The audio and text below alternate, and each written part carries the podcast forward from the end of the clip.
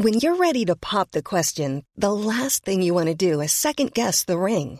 At Bluenile.com, you can design a one of a kind ring with the ease and convenience of shopping online. Choose your diamond and setting. When you find the one, you'll get it delivered right to your door. Go to Bluenile.com and use promo code LISTEN to get $50 off your purchase of $500 or more. That's code LISTEN at Bluenile.com for $50 off your purchase.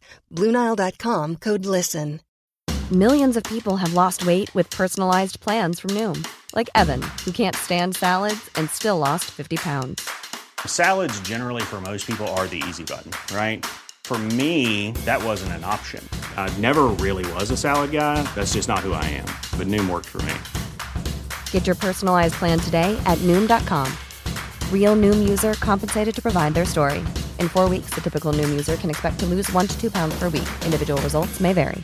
Planning for your next trip? Elevate your travel style with Quince. Quince has all the jet setting essentials you'll want for your next getaway, like European linen, premium luggage options, buttery soft Italian leather bags, and so much more. And it's all priced at 50 to 80% less than similar brands. Plus, Quince only works with factories that use safe and ethical manufacturing practices. Pack your bags with high-quality essentials you'll be wearing for vacations to come with Quince. Go to quince.com slash trip for free shipping and 365-day returns.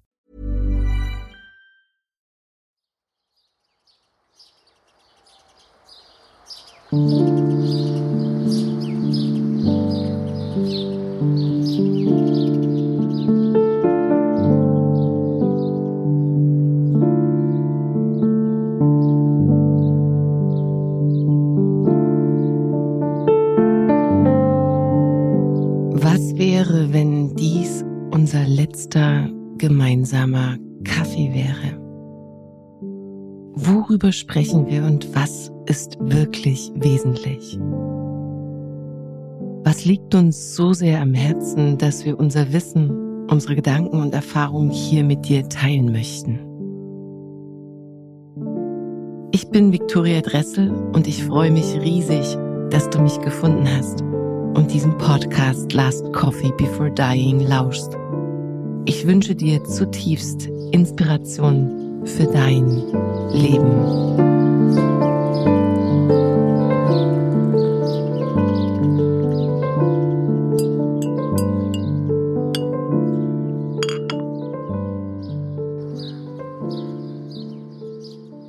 Guten Morgen, lieber Martin. Guten Morgen. Ich finde es erstmal ganz wundervoll, dass du dir die Zeit genommen hast und dass wir die Möglichkeit haben, uns hier gemeinsam zu treffen und noch viel wundervoller, dass wir an einem Ort sind, in dem man das jetzt vielleicht so grundsätzlich nicht vermuten würde, sich für ein Gespräch zu verabreden. Wir sitzen hier auf einer Wiese mit Blick über das Weimarer Land an einem frühen Morgen.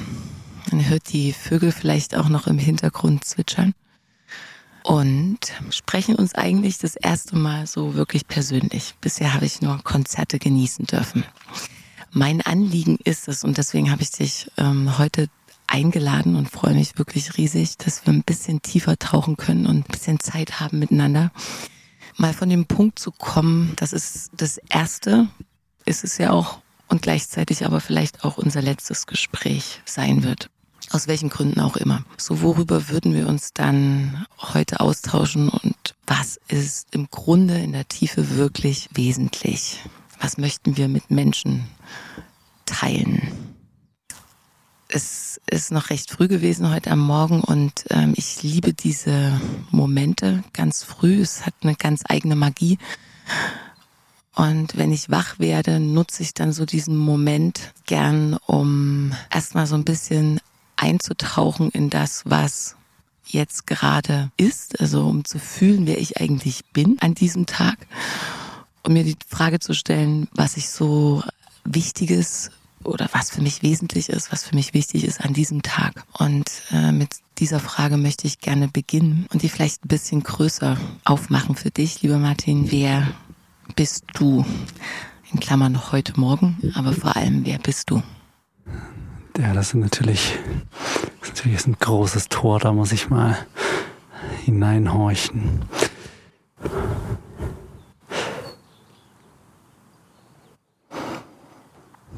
Ich weiß auf jeden Fall, dass ich heute kein Musiker bin. Das hat sich, ähm, das hat sich anders angefühlt. Es gibt Tage, da rührt man nichts an von dem, was irgendwie, wo, wo man glaubt, dass man das den ganzen Tag macht oder so. Da gibt es richtig etwas, was sich da sträubt, weil man äh, ja auch so ein bisschen dagegen revoltiert, gegen das, was man irgendwie von sich denkt zu sein. Ich weiß, dass heute irgendwie alles ein bisschen ruhiger läuft, dass ich das auch äh, zu gar nichts bringen möchte äh, heute. Also ich weiß, dass heute irgendwie ein Zwischentag ist, sagen wir es mal so. Äh, das äh, ein Stück weit regiert da manchmal so das Bewusstsein äh, oder der Kalender und der sagt sozusagen anhand der Dinge, die an dem Tag warten, was man da eigentlich ist. Das Schöne ist, wir sind fünf Uhr morgens und das formt sich erst noch. Das heißt, ich glaube, nach dem Gespräch weiß ich das wahrscheinlich mehr. Also du hast das jetzt gerade gesagt, das ist also so ein bisschen so wie so eine Zwischenwelt. Also das Tagesbewusstsein ist noch nicht so ganz on und wir kommen so aus der Traumwelt. Mal ganz ehrlich, dann gab es ja, ja nun die Verabredung, die wir miteinander hatten und hattest du so das Gefühl, oh, ich habe noch gar keine Lust zu sprechen. Also Worte sind ja auch manchmal mühsam. Fragen werden gestellt und ich soll da jetzt antworten darauf, ja, ähm, obwohl du ja frei bist und auch nicht antworten musst darauf. Aber wir haben eine Verbindlichkeit und lässt sich das manchmal so ein bisschen eingrenzen, deinem Freisein mit dir? Zugegebenermaßen ja. Äh, das ist natürlich in allererster Linie äh, kommt, kommt eine Mail wie durch jeden anderen Kanal äh, und, und schlägt quasi von außen auf die Außenhülle. Da komme ich gar nicht drum herum. Wie ich das dann filtere, das, ähm, das dauert dann manchmal noch Stunden. Also wie das dann ankommt. Da ist so, so viel und da ist auch so viel, was ähm, was abverlangt wird von einem, so eine große Dichte an, an Nachrichten und vor allem auch an Vor Voraussetzung, was Menschen von einem glauben, dass man den ganzen Tag macht oder Zeit dafür hat und irgendwie, was ich dann irgendwie, wo ich dann richtig merke, da gibt es irgendwas in mir, was dem trotzdem noch wie aus so einer Jugend heraus gerecht werden möchte, so von wegen, äh, oh, genüge ich hier irgendwie nicht und so. Also ich merke tatsächlich, äh, so eine sehr hohe äh, Forderungslast von außen und dann braucht es natürlich manchmal äh, ein bisschen Zeit, bis da äh, äh, sich das Vertrauen bildet. In, in diesem Fall äh, ging, das, äh, ging das viel schneller, allein aus dem ähm, Konzept heraus, dass ein Gespräch entstehen soll, was schon mal was anderes ist als ein Interview, was eine Einseitigkeit bedeutet, immer. Äh, und Inspiration ist auch eine Form von Geben und diese, dieser Kreislauf der, der darf nicht zu lange einseitig ausgelaugt werden, weil sonst findet man sich in Floskeln wieder und gibt irgendwas von sich wieder, was man, äh, ja, irgendein Konstrukt. Und eigentlich äh, hilft mir dann quasi ein Gespräch wie dieses, ähm, eine Gegenperspektive zu öffnen, wo ich nicht irgendwie Martin Kohlstedt in dem Sinne äh, bin, sein muss oder irgendwie jetzt hier sitze mit einem gestützten Zwerchfell und äh, irgendwie und irgendwie versuche ähm, ja, also das innere Kind da irgendwie durchzuverteidigen. Ich habe das Gefühl, hier kann man erstmal ähm, frei starten und ich werde daraus natürlich auch viel mitnehmen. Äh, ja, und das braucht einfach immer. Ich, ich muss ehrlich zugeben, dass ich äh, Mails mit über zehn Sätzen immer nur kurz überfliegen kann. Das ist einfach, das tut mir auch also tut mir auch immer ein bisschen leid, weil man dann irgendwie natürlich auch manchmal so ganz wichtige und innige Sachen manchmal mit wegspült, allein einfach wegen der hohen, hohen Frequenz. Äh, ja, aber es legt sich frei. Also meistens legt, legt sich die wahrhaftige Mail äh, frei oder das Gespräch. Mm, schön. Ähm, wenn du sagst, äh, da ist auf jeden Fall, ne, klopft an der Außenhülle. Mm, lass es uns mal so Erwartungen nennen und Anspruch und Fragen von aus das Außen. Und du ja aber auch jemand bist, der, sagen wir mal, sehr viel bewegt in seinem Leben. Das ist das, was ich zumindest aus meiner Perspektive wahrnehme. Sei es als äh, Musiker, aber auch in allen anderen Bereichen. Vielleicht werden wir das ein oder andere Thema noch streifen. Hast du manchmal das Gefühl, dass die Zeit drückt, dass, dass du dich mit der Zeit unglaublich identifizierst. Also mir persönlich geht es oft so, es sind so viele spannende Projekte und ich möchte gerne viel machen, aber ich kann halt nicht alles machen. So, ne, mhm. Wir sind halt begrenzt. Also das ist auch wieder eine Einschränkung, die uns auch eine Vorgabe äh, oder die eine Vorgabe liefert. Also wir können nicht einfach ewig kreieren oder äh, machen, auch wenn wir das wollten. So würdest du sagen, gibt es da diesen Time Pressure, dass du sagst, Gott, ey, es sind so viele Dinge und ich wäre gerne schneller oder ich möchte eigentlich gar nicht über die Zeit nachdenken, weil mir das auch wieder viel nimmt. Also was ist Zeit für dich und wie oft kannst du sie, sagen wir mal, in deinen eigenen Händen dirigieren oder wann übernimmt sie so ein bisschen die, die Führung? Das ist ein sehr spannendes Feld, denn äh, als ich elf oder zwölf war und begonnen habe, auf dem verstimmten Klavier bei uns im Wohnzimmer irgendwelche Tasten zusammen zu klamüsern, stand so eine große Big Ben Uhr in der Ecke und hat halt laut getickt. Ich weiß nicht, ob du diese typischen Turmuhren mhm. äh, mhm. Nachbauten kennst. Die waren mhm. einfach äh, sehr wichtig in den 90ern, keine Ahnung, oder früher schon. Und ich habe immer einzelne Tasten ähm, äh, zu, äh, zu diesen Sekundenticken äh, gespielt und habe früher, ich weiß noch ganz genau, so mein erster Gedanke über Zeit war so, komisch, man kann äh, Zeit halt nicht wirklich bemerken. Man kann nur ihr Vergehen messen sozusagen. Also man, das, das habe ich früher immer schon gemacht. Ich guck mal, ich spiele das hier aber nebenbei, äh, genau, also vergeht das. Also es geht die ganze Zeit sozusagen von links nach rechts, so ähnlich wie in dem Programm hier, mit dem das hier gerade aufgenommen wird. Es zieht einfach mhm. weg, ohne dass wir halt wirklich im Moment sein können. Und ich bin sehr ländlich, konservativ, restsozialistisch äh, im Eichsfeld aufgewachsen. Dazu kommt noch das Pfund Katholizismus irgendwie, mit dem man da und da ist das Empfinden oder sozusagen die allgemeine Einstellung darauf, mit Zeit umzugehen, auch nochmal ähm, noch schwieriger äh, oder beziehungsweise hat mich das immer sehr belastet, weil alles, ähm, wir würden das als Stress bezeichnen, immer geordnet, angeordnet, äh, angeschoben, gestresst, angetrieben, gedrillt und alles ist sozusagen immer in der Maschine so. Und ich merke, dass ich das auch noch nicht ganz losgeworden bin. Also ich empfinde tatsächlich, dass man ganz ruhig an einer Stelle sitzen kann. Da gibt es ganz, ganz wenige Momente, in denen das so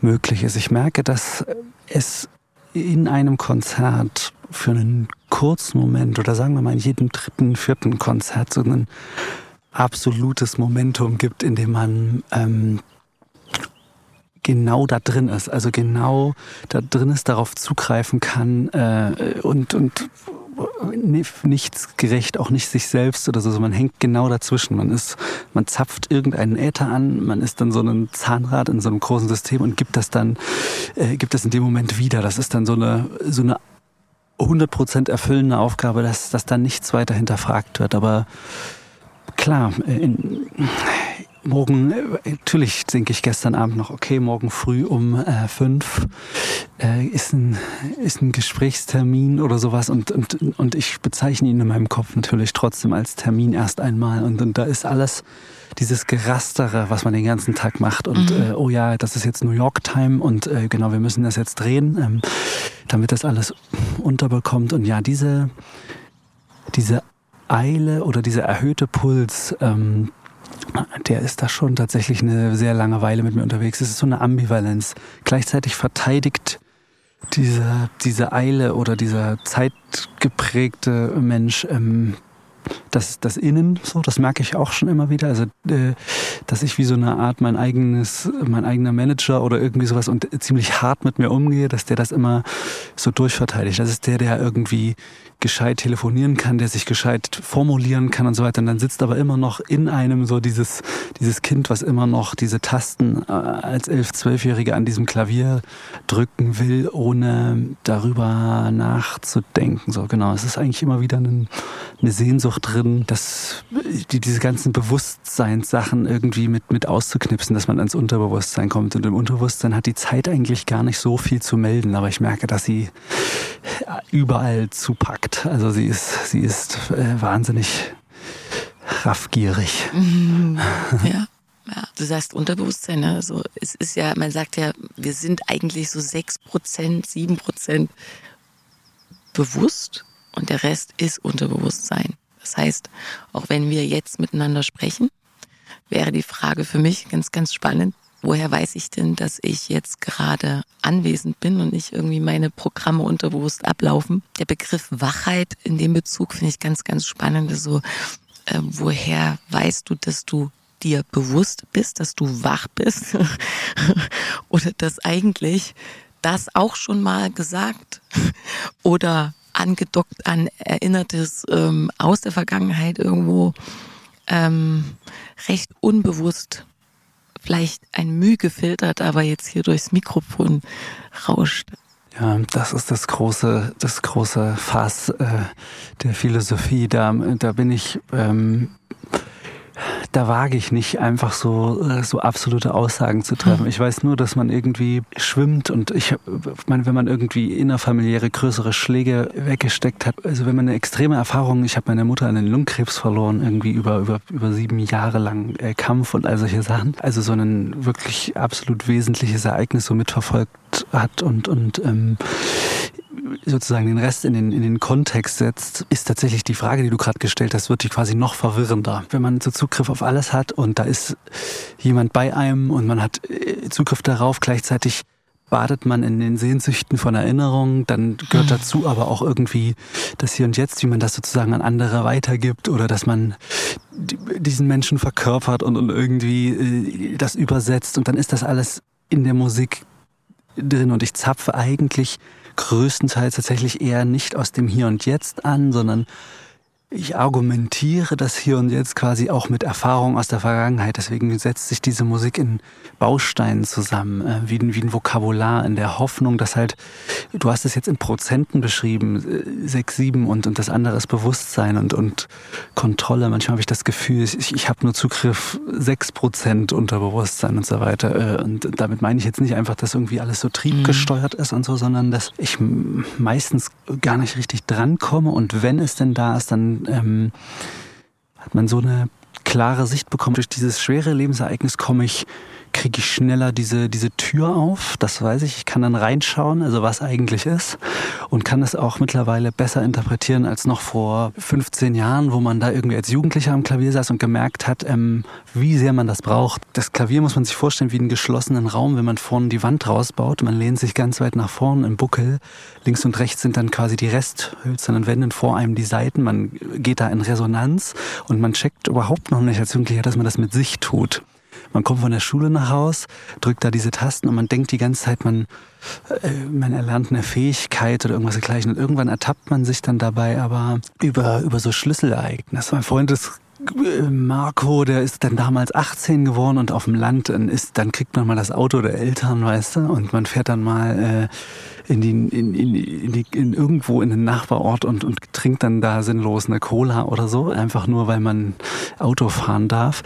Äh, und da gab es dieses große Ereignis, äh, das Schlüsselereignis, da hat er mich angerufen und gemeint, äh, Martin, ich komme dann gleich vorbei.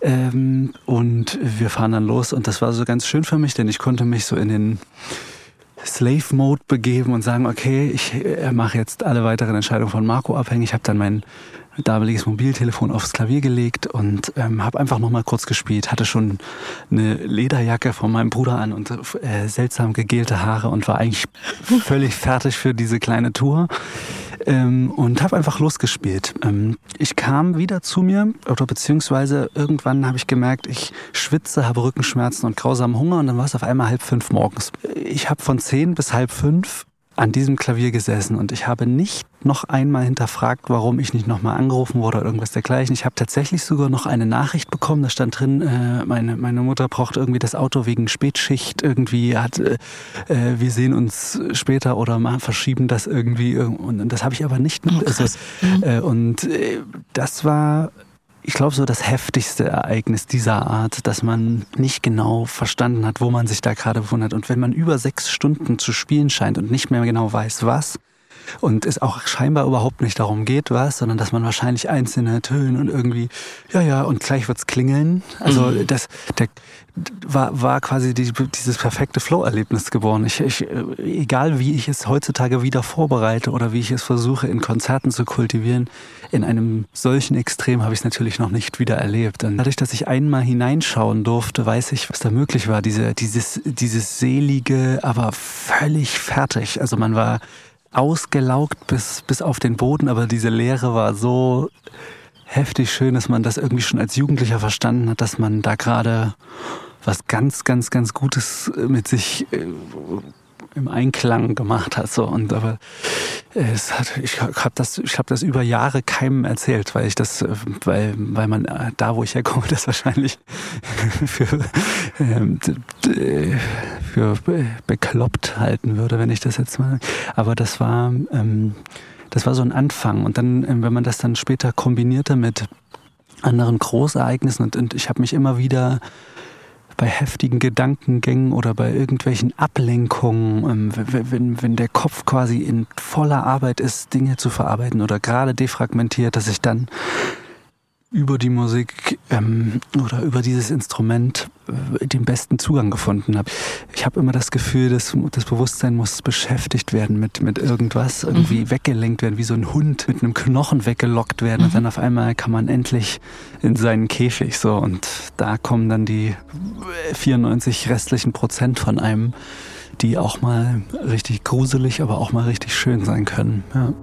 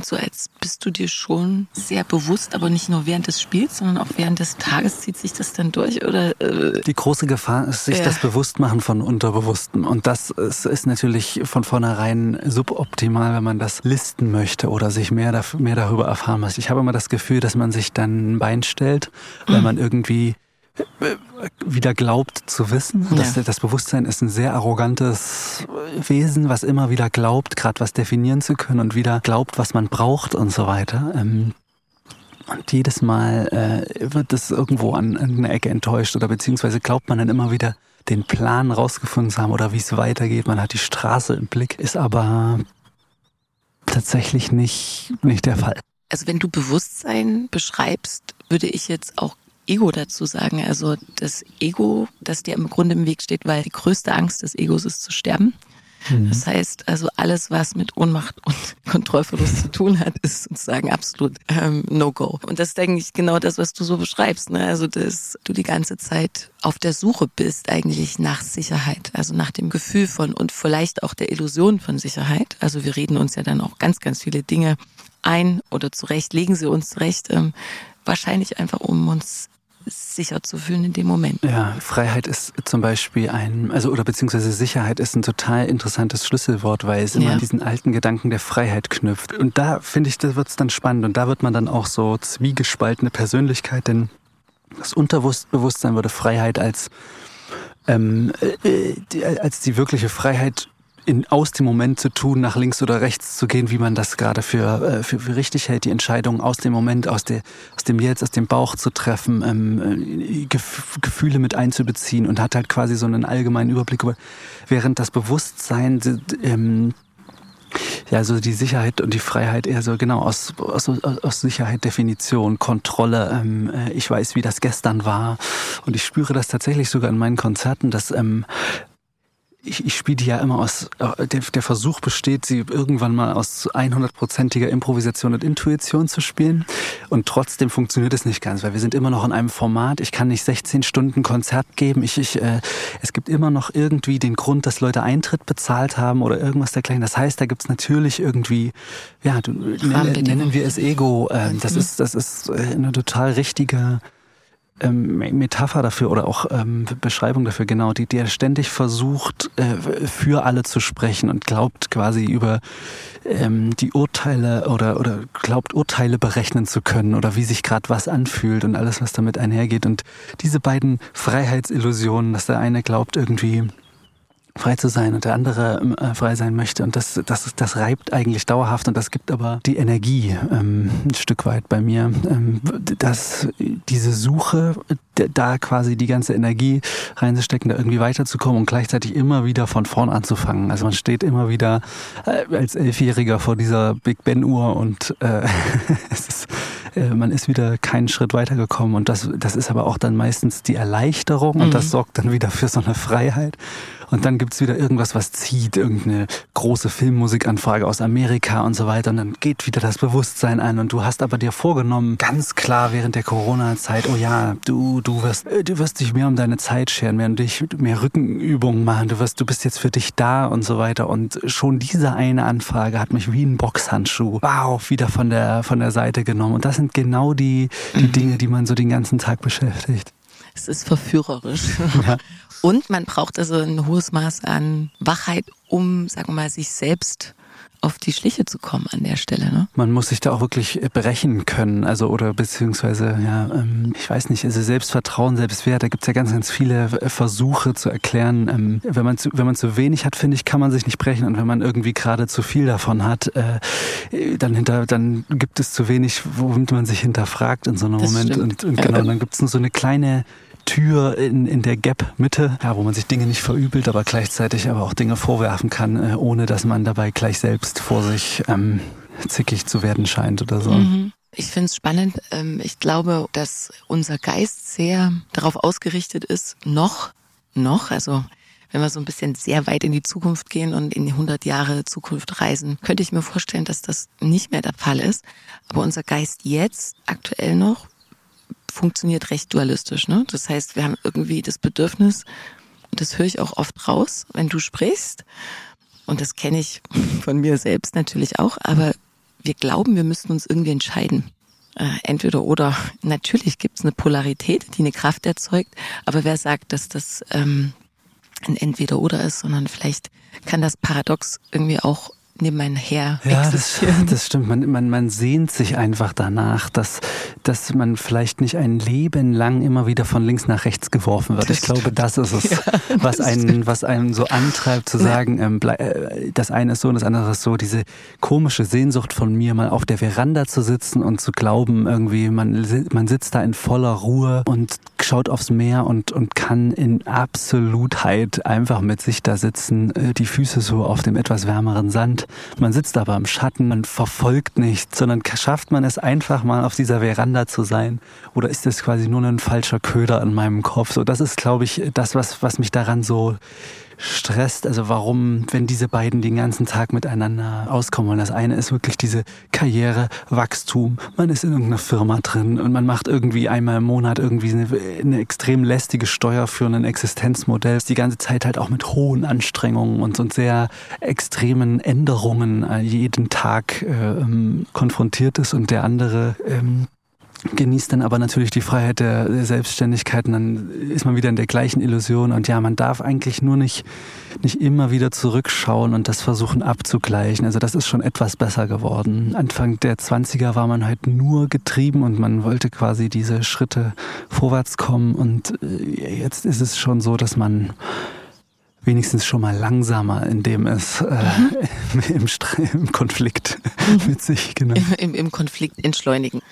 Ich habe mir die Frage gestellt, wenn du dich, das hast du zu Beginn des Gesprächs ja auch schon so aufgenommen, wenn du dich identifizierst mit ich bin Martin Kurstedt, der Musiker. So, wenn er da sitzt und Musik macht und eine Musik ist pure Seele, wenn ich meine Worte wählen dürfte, so ich bin tief berührt und in mir findet Bewegung statt, ohne dass ich das greifen kann, was das ist. Ähm, aber ich fühle mich berührt und bewegt und es kommt ganz viel in Wallung, sagen wir es mal so aus meiner Perspektive, und es wäre jetzt spannend zu wissen, wie du das siehst, aber der, der da sitzt und Musik macht, ist nicht der Martin Kurstedt, der Musiker, sondern das ist tatsächlich im besten Falle so oft wie möglich das Werkzeug.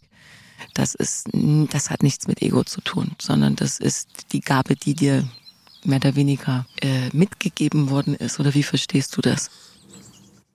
Ähm, ich habe sehr, sehr lange einen Konflikt mit mir gehabt, das als, überhaupt erstmal als Gabe zu sehen. Ähm, mittlerweile würde ich es tatsächlich als Gabe bezeichnen, aber es ist nicht die Gabe, irgendwie ein Instrument zu spielen oder Musik zu machen oder irgendwas dergleichen. Das hat, das ist, das ist überhaupt nicht der, der wichtige Punkt. Ich, äh, die, die Gabe, die es ist, ähm, äh, das ist, dass der intimste, ähm, der intimste Moment voller, das, der kann voller Unsicherheiten sein oder voller äh, Zweifel, die, die, der, das Scheitern äh, mit äh, einem schließen oder irgendwas auch immer, dass der ähm, zu einem äh, fast also ja, zu einem öffentlichen Moment werden kann. Ähm, ich, ich, wie gesagt, ich komme aus, aus einer Welt, in der äh, es kein Scheitern gab und es gab auch kein, ähm, kein Zurückziehen. Es gab nicht mal eine Krankheit äh, oder irgendwas dergleichen. Also wenn, das, das wurde alles äh, nach links und rechts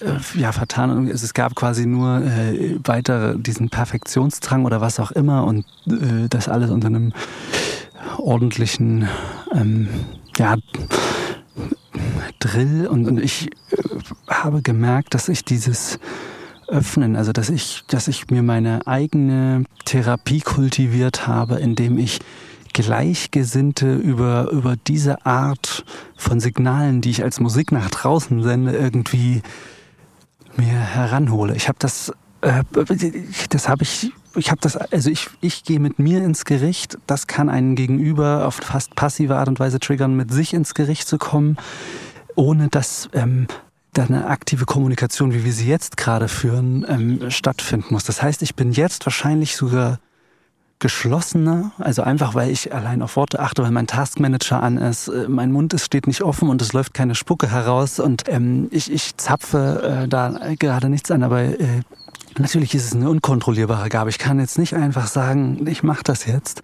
Aber äh, das Klavier und, und diese, das, was ich dort früher dran gemacht habe, wenn ich aus der Schule nach Hause kam, nämlich den einzigen Moment mit mir wirklich zu haben, nach der Schule, wo man allen gerecht wird und danach wieder zu irgendwelchen Sportvereinen gegangen ist, um da wieder Menschen gerecht zu werden. Dazwischen gab es dieses Klavier, wo niemand was verlangt hat, wo es keinen echten Unterricht gab, wo nichts, wo nichts war, was irgendwie da schon wieder Bewusstsein drüber gebügelt hat. Das war einfach, das waren einfach diese schiefen Töne von diesem Gerät, was schon über 100 Jahre Forschung innehat aus Holz und Metall und, und das war schon damals äh, eine tägliche Übung, in diesen Zustand zu kommen. Und das habe ich eigentlich trainiert. Es sind nicht die Fähigkeiten um das Instrument und Quintenzirkel und, Jazz und alles, was damit einhergeht. Ich habe wirklich sehr, sehr früh trainiert und das jeden Tag, also da, da reinzukommen. Und mittlerweile setze ich mich irgendwo hin und, und selbst wenn um mich Flugzeuge abstürzen würden, gerate ich in diesen, gerate ich in diesen Tunnel alleine durch diese Instrumente oder durch die, wenn ich mich irgendwo an Flügel setze, selbst im Soundcheck gelingt es mir nicht, einfach nur äh, für den, äh, für den Tonmann irgendwelche Töne anzuspielen und so weiter. Ich merke, das ist keine anzapfbare Gabe oder Fähigkeit, sondern das findet immer statt, wenn ich das damit triggere. Und wenn ich anfangen würde zu üben und jeden Tag irgendwie, dann, dann würde ich diese Tür selbst wieder verschließen. Äh, ich, ich, ich darf quasi nicht anfangen, ähm, irgendwie einen Druck auszuüben darauf, dass ich mich jetzt doch einfach mal ins Klavier setzen sollte und dann sollte auch irgendwas äh, passieren. Natürlich äh, zeigt der das Über-Ich da natürlich mit dem Finger drauf und sagt, hier, das ist auch dein Beruf und äh, es geht jetzt, äh, es geht hier jetzt nicht nur ums, äh, genau, du musst auch mal ein Album aufnehmen und so. Mhm. Ich bin sehr froh darum, dass das mittlerweile so echt nach draußen kommt und das eigentlich erst so die letzten Jahre so richtig, weil am Anfang hat die Angst einfach noch so mitbestimmt und hat ähm, nicht nicht wirklich alles öffnen können. Da war noch so viel ähm, wie also Urteil und und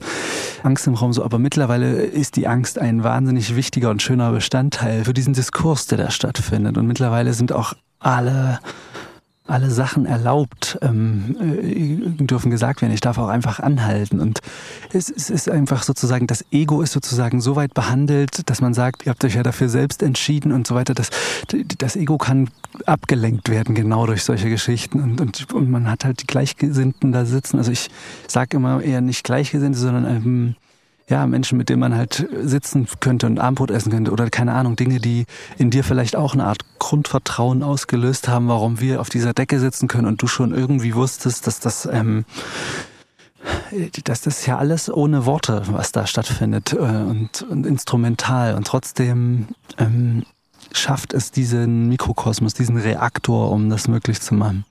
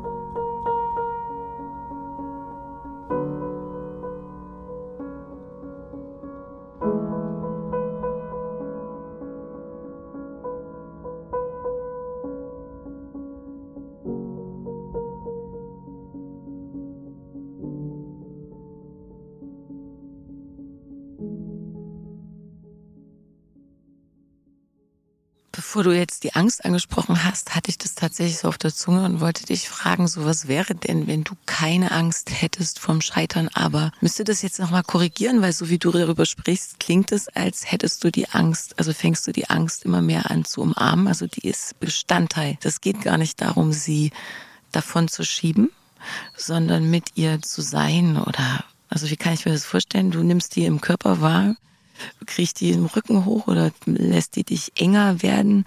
ähm, anspannen, äh, Muskulatur zieht sich zusammen oder wie, wie ist es? Und dann sagst du dir, okay, du darfst sein und mhm. lässt es los und entspannst dich dann da rein? Oder? Die Angst hat eigentlich ein Leben lang dafür gesorgt, dass man Dingen auch standhält äh, oder sie hat einen sozusagen verkrampft und geformt und ich habe sie dafür sehr, sehr lange äh, verurteilt und, mhm. und wirklich davon geschoben, also weil es das einfach nicht gab.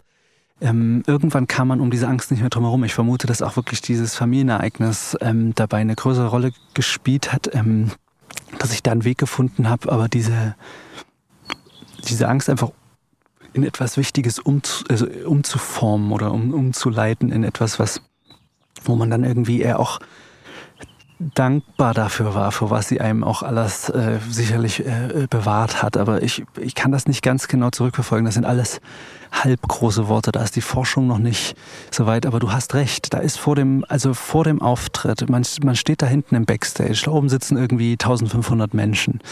Ähm, irgendwo zählt äh, eine Uhr zurück, mhm. bevor die Fernsehkameras angehen. Ja? Also irgendwo und, und mehrere Leute sind in sehr gestresster Form um dich und äh, sprechen quasi über irgendwelche Funkgeräte, ähm, was, was da um sich stattfindet. Ähm, die, die, man, man, man selbst war eigentlich den ganzen Tag ganz ganz fein, aber in diesem Moment wird man einfach nochmal klein. Also man, ähm, man, vor allem sind in diesem Raum auch meistens Spiegel. Man ist nochmal allein mit sich. Also da ist nichts, was einen irgendwie hält oder so. So ist es, sondern Spiegel, blaues Licht. Äh, man ist halt quasi, man sieht sich in diesem realen Zustand noch einmal. Man ist jetzt noch nicht, ähm, man, man, man verliert quasi die Übermenschlichkeit, so mit, die man im Internet dann irgendwie, äh, die, die so ein bisschen aus einem gemacht wird. Man spürt auf einmal die ganzen Komplexe von sich selbst und anderen, also Geniekomplexe und Pianist und man wird irgendwo in irgendwelchen Ländern als neoklassisches äh, Next Mozart äh, gerät man irgendwo in irgendwelche Interviews und du kannst dir vorstellen, dass halt da da gibt's Verformungen und heftige äh, Verzerrungen des eigenen Ichs und äh, ich habe das Gefühl, dass ich mittlerweile mit dieser, ich sag mal, mit dieser Angst einen Freund oder eine Freundin gefunden habe, die mich die mich wieder auf, auf Null setzt, auf einen Zwölfjährigen ähm, mit allen Unsicherheiten. Nur, dass ich es irgendwie für mich geschafft habe, das mit einfach mit hochzunehmen, also in dem Moment. Und dass das völlig, dass das völlig okay ist. Ähm, ich, ich kann, so wie ich hier spreche, kann, es ist nicht mehr möglich, auf der Bühne zu sprechen. Ich bin quasi entledigt von allem außen. So, das ist, ich weiß nicht, woran das liegt. Das Klavier schafft es oder diese, durch die Musik schaffe ich es, das Runde. Und, und, und ich habe das Gefühl, ich spreche wirklich von unten. Also meistens ist dann kein Zwerchfell mehr gestützt. Ich weiß, also ich sehe mich in Videos und denke mir so, du nimmst ja niemanden an die Hand, mein Gott, oder mein eigener Paps oder so, der dann auch immer so, Martin, du machst heute wieder so ganz unsicher. Und man ist natürlich da mit den schlimmsten äh, eigenen Vorstellungen davon konfrontiert und so weiter. Und sag doch mal den Leuten, dass du Filmmusik zu ihren äh, Gedanken machst und äh, du kannst doch sprechen. Und wie, warum? Und, und, und jedes Mal ähm, habe ich gemerkt, dass ich äh, dass das eine Form von Missbrauch an mir selbst wäre, würde ich in Floskeln an dieses Thema anhängen. Und das heißt, mhm. ich musste das freilassen. Ich habe einfach irgendwann gedacht, ich spreche gar nicht mehr. Mhm. Dann habe ich gemerkt, nein, das, darum geht's auch gar nicht. Ich möchte trotzdem begegnen können. Aber mhm. was ist, wenn ich das, wenn ich mich umdrehe und bin eingeknickt? Was ist, was ist das Problem? Und dann habe hab ich das irgendwann, ich glaube in, in Görlitz war das der Tag eins oder so, das war vierte, das vierte Konzert und so weiter, wo ich dann einfach mich umgedreht habe und habe das erste Mal nicht versucht, äh, wieder das nächste, den nächsten Titel anzukündigen, sondern habe einfach mal ganz kurz darüber gesprochen, wie es mir gerade geht. Mhm. Und ähm, damit habe ich einen, eine Tür geöffnet. Äh, ich, ich versuche immer so Worte wie Therapie ein bisschen außen vor zu halten, weil man, äh, weil dann immer sofort alles so vorgegeben ist und ja, ähm, äh, es klingt dann fast wie so ein Pressetext. Mir ist es halt einfach wichtig, dass ich ab diesem Tage angefangen habe zu sprechen darüber. Das erste Mal. Vorher war ich der äh, Pausenclown, der irgendwie äh, tatsächlich auch eher so als Siegertyp erzogen, gewinnen, ähm, abliefern äh, und so keine Fehler machen und, und, und, ja und diesen Druck, den ich mir da ausgeübt mhm. habe, da habe ich dann am ersten Tag, das war in Görlitz, einfach mal so ein bisschen dieses Ventil aufgemacht und ich habe gemerkt, dass dahinter nicht nur einfach so ein bisschen Zischen war, sondern dass, dass dieser, äh, dass das kurz, dass das auch wirklich kurz vorm Platzen war. Also auch auch tatsächlich da, damit einhergehend ist natürlich dann auch so diese diese Krebszeit, diese Trauer. Es gab da nicht wirklich, man hat sich eher um andere gekümmert und man hat, man hat einfach gar nicht so viel sich da Platz eingeräumt und, und ähm, ja, und dadurch kam irgendwann das Vertrauen auch in die Umgebung, weil ich nicht verurteilt wurde. Beziehungsweise hat sich mein Publikum dahingehend strukturiert. Es saßen nicht mehr die weinschwenkenden, verschränkten äh, Rollkragenpullover da, die, die quasi irgendwie hochbegabten Jazz oder irgend sowas erwartet haben, sondern irgendwann hat sich das so rauskristallisiert und ich hatte immer mehr Menschen um mich, äh, mit denen mit dem man an der Abendbrotstafel hätte sitzen können. Und dann war ja, und dann dadurch hat sich ein Vertrauen gebildet, dadurch kam bei mir dann aber auch äh, ja, Selbstvertrauen dazu und dann irgendwann sogar so eine Art Selbstwert.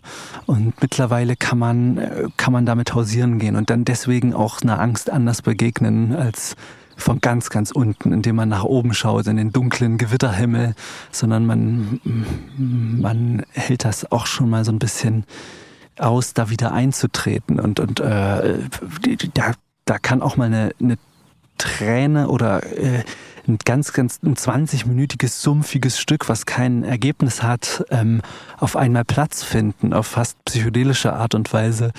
Ähm, und ich merke, dass das jetzt während der Corona-Zeit sogar nochmal multipliziert wurde, äh, dass ich gemerkt habe, wow, du hast jetzt hier eineinhalb Jahre und, und das Außen war gar nicht mehr in dem Sinne so wichtig, dass du, dass du es brauchst als Hilfe, dich zu halten, sondern das schaffst du gerade irgendwie. Das ist total schön. Und ich freue mich natürlich auf die Konzerte, die da kommen, denn da sind wieder Gespräche, da ist Entwicklung, da ist Diskurs, aber ich, habe das Gefühl, ich muss nicht mehr auf Händen, also ich muss nicht mehr gehalten werden von ganz, ganz, ganz, ganz vielen äh, Zuhausegefühlen und Bemutterungsgefühlen, wie ich sie nun mal äh, in hohem Maße ersehnte, gerade in der Zeit, wo ich meine Mutter verloren habe oder wo ich das, wo ich die Heimat dadurch verloren habe oder wo äh, es gab so heftige äh, Zeiten, wo man halt so lost war, also so wirklich und das wirklich nur mit der Musik und äh, den Signalen, die man darüber nach außen gesendet hat, auch kommuniziert hat und ähm, dadurch auch glücklicherweise das richtige Nest gebaut hat. Ich rede mich hier um Kopf und Kragen.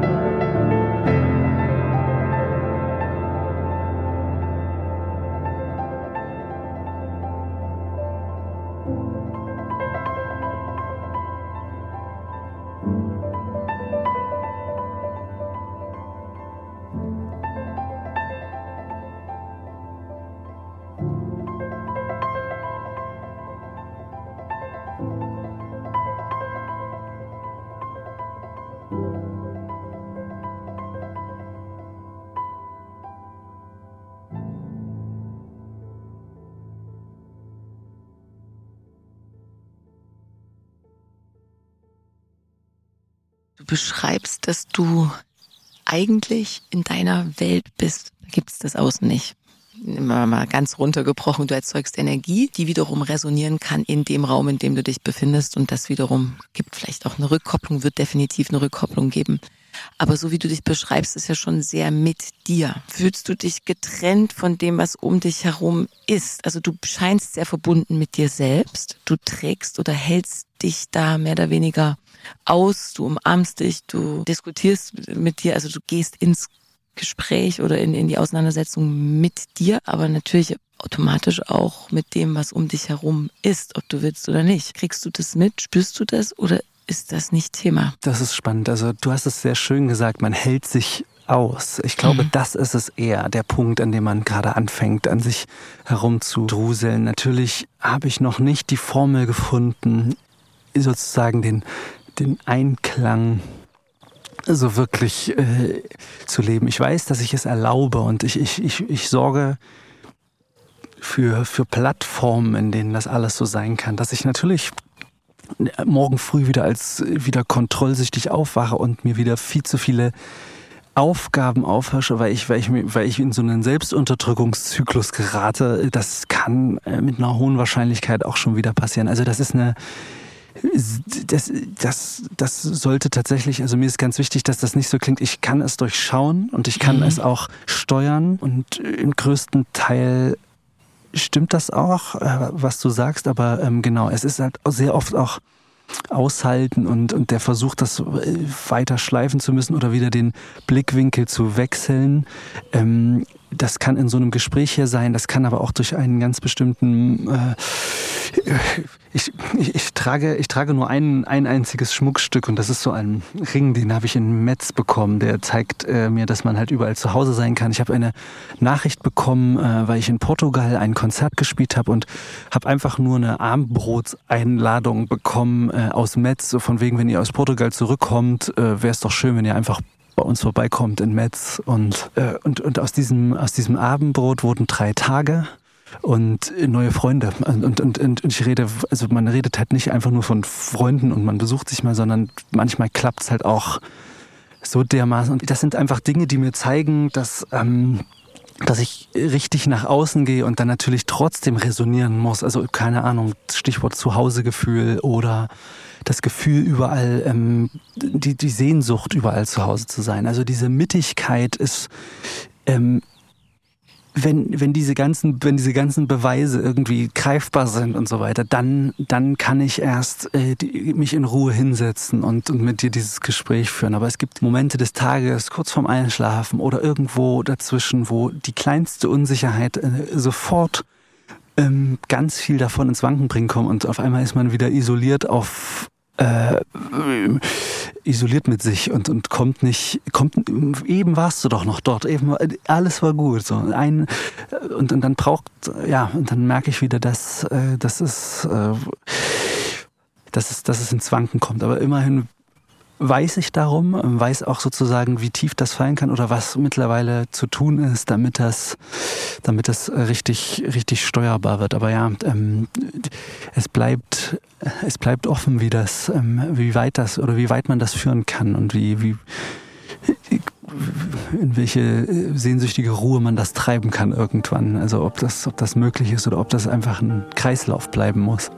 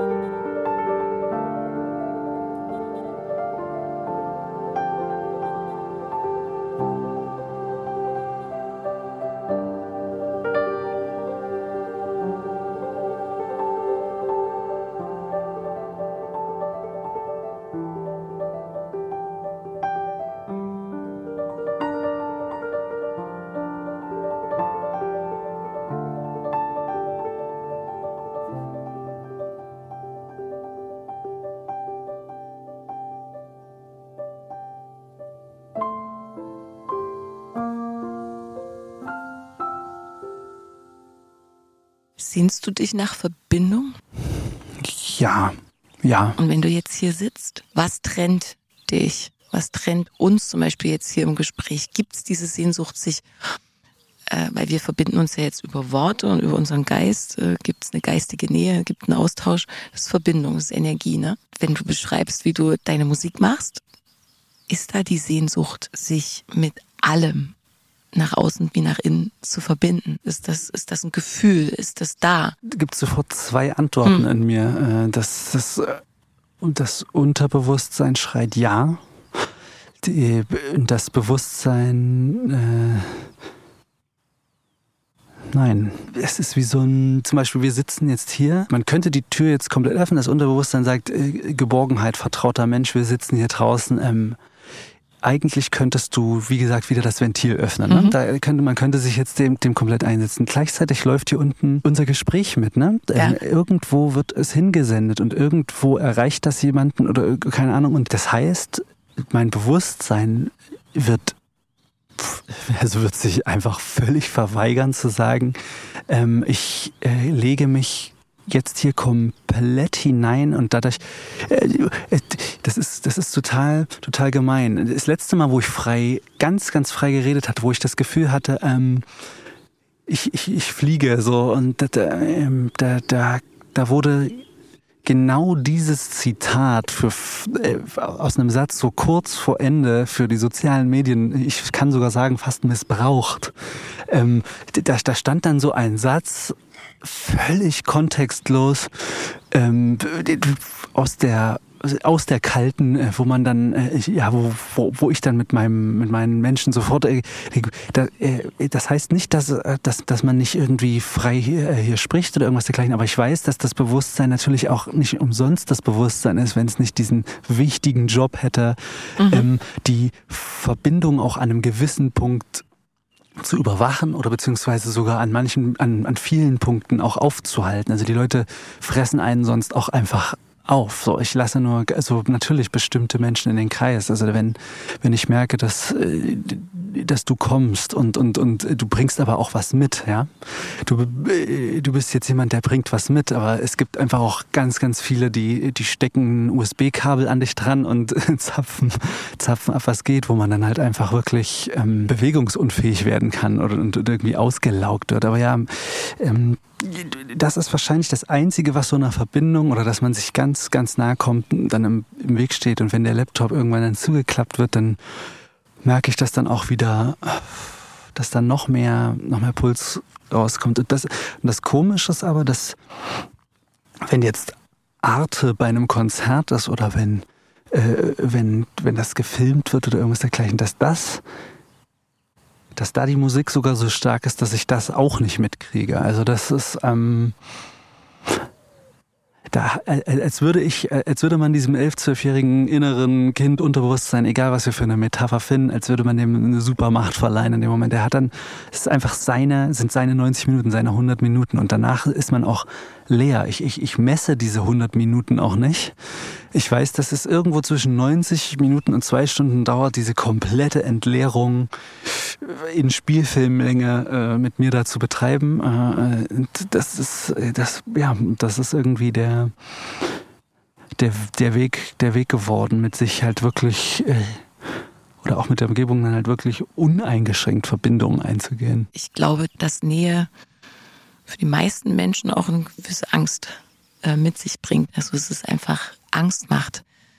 Warum? Weil wir uns verletzbar machen, weil wir uns nackt machen, weil wir vielleicht ja auch Rollen ablegen, Masken ablegen, im Idealfall irgendwann vielleicht mal so entspannt sind, dass wir keine Identifikation vielleicht mit irgendwelchen ich muss so sein oder ich, ich, ich stelle mir jetzt vor, ich müsste das jetzt hier irgendwie gut rocken, ja, also dass diese ganzen Ansprüche einfach fallen gelassen werden können, also was für eine Entspannung. Ähm, aber Nähe macht Angst. Ich habe das zum Beispiel in der Natur, ich bin jetzt gerade hier so rausgeguckt, aber ein schönes Beispiel, wo ich das wirklich, also selbst mit Natur erlebe, ist, wenn ich, äh, ich schlafe ganz viel draußen unter freiem Himmel, wenn es irgendwie möglich ist. Ne? Mit, mit meinem Sohn sind wir viel unterwegs und mit Freunden. Und dann liegst du unter einem, liegst du quasi unter diesem Himmelszelt und öffnest dich wirklich für diese Natur. Oder selbst wenn wir jetzt hier uns wirklich einlassen würden, würde mich scheinbar oder vielleicht so sehr tief berühren, dass ich ähm, nicht mehr weiter reden könnte. Und wenn ich unter diesem Himmelszelt manchmal liege, ist es so wie, ich gucke in die Sterne und das, ich kann das zulassen, aber ich kann es nur bedingt zulassen. Ich muss wieder weggucken, weil es ist einfach zu groß. So. Mhm. Und so treffen sich ja auch die Universen, sozusagen. Du bist ein Universum, ich bin ein Universum. Ähm, wir treffen aufeinander und manchmal ja, gelingt es besser und manchmal ähm, schlechter, sich da vielleicht auch zu zeigen. Äh, vielleicht auch die Angst vor Gefühlen oder Emotionen, die einem noch nicht so vertraut sind. Du hast jetzt davon gesprochen, ne, dass diese Angst irgendwie von dir auch vielleicht durch die Geschichte ähm, sehr umarmt wurde oder du dich ihr angenähert hast. So wie ich die Menschen auch auf den Gesprächen, auch in meiner Arbeit beobachte, ist es eher eine Flucht vor dem ähm, Spüren, vor dem Fühlen. Wenn wir mehr ins Gefühl kommen würden, äh, wäre es, äh, wenn wir nicht getrennt, in einem getrennten Bewusstsein wären, zum Beispiel mit der Natur, wäre es uns unmöglich, sie zu verschmutzen. Also weil es würde uns wehtun. So, warum funktioniert das, dass wir die Umwelt verschmutzen? Weil weil wir getrennt, weil wir uns getrennt von ihr verstehen, beziehungsweise uns abgetrennt haben, ja, wo wir eigentlich ein Teil davon sind. Du hast gerade die Angst vorm Fühlen beschrieben. Ich, ich habe richtig an, an diesen Tagen immer, wo, wo wir, also wo man den ganzen Tag in der Natur war und irgendwie diese, ich meine, die, es gibt gerade dieses Eschensterben, es gibt die Borkenkäfer und so weiter, dieses ganze die, auf, dieses ganze Sterben drumherum, ja, also das und es geht ja nicht einfach darum, von irgendeiner Schönheit berührt zu werden in der Natur und von irgendwelcher frischen Luft und von irgendwie wow und äh, dann glasige Augen zu bekommen. Nein, es ist ähm, halt auch einfach so eine Angst vor Realität und äh, diese, die, die, die, diese diese Zeit, in der wir leben, wo jeder quasi diese Filterblase verkleinert und jeden, dem man halt quasi einen Löffel Realität oder Konfrontation oder irgendwas äh, aufbahrt, ist quasi wie die ganz, wie ein ganz harter Schlag von der Seite. Und bei mir ist es auch so, dass es so eine Angst vor der Ohnmacht ist. Also ich habe, was schon wieder eine Art des Kontrollverlusts ist, ähm, ich, ich habe, egal was ich tue, ich drehe. Hm irgendwas und geh, also man versucht irgendwie ähm, und äh, als wäre A alles zu spät, B äh, die Leute um einen irgendwie nicht äh, bereit, diese Energie mit auf. Man, man hat manchmal das Gefühl, dann noch mal mehr alleine zu stehen und irgendwie äh, dabei sind die Signale so deutlich, ne? Und wenn wenn wenn wir um vier Grad, also wenn sich um drei Grad äh, dieser Planet erwärmt, dann ist die Hälfte der Menschheit Geschichte und äh, und noch ein Grad mehr, dann können wir uns äh, und allein immer mit diesen heftigen Nachrichten, das ist quasi wie das, wie so ein, ja, genau das, wie das Bewusstsein manchmal das Unterbewusstsein quält. Man kann, man, man mhm. bringt sich in diese Ohnmacht. Ja, das, das ist wie eine Rede von Trump sich anzugucken und dabei halt zu Schock zu frieren, ähm, weil das Einzige, was dir übrig bleibt, ist Galgenhumor. Also du fängst an oder dein Bewusstsein fängt an, ähm, den Versuch zu starten, das zu kompensieren, was es da sieht. Es schafft es aber gar nicht zu verarbeiten. Das mhm. heißt, man, äh, man geht in, in eine Abwehrhaltung. Das heißt, man trennt auch dann die Verbindung zu der Realität. Mhm. Und das ist ähm, und da, da, da besteht eigentlich wirklich die größte Angst. Man flüchtet dann in die Natur und dann erwartet man von ihr aber wieder, ähm, dass sie einen dann wieder hält und so weiter. Äh, und, und daran, daran merkt man erstmal, was man für einen für ein trauriges Wesen auch manchmal ist, so dass man immer wieder versucht, dann wieder die nächste Welt, äh, in die nächste Welt einzutreten und, und Elon Musk ist dann auf dem Weg jetzt den Mars zu besiedeln und äh, ist quasi so ein Hoffnungsträger oder auf der einen Seite, aber genau, da geht es einfach nur um die nächst, den nächsten Versuch, ähm, dieser Angst äh, zu entgehen und einfach mhm. überall, äh, ja, äh, und ja, dann ertappt man sich dabei in so total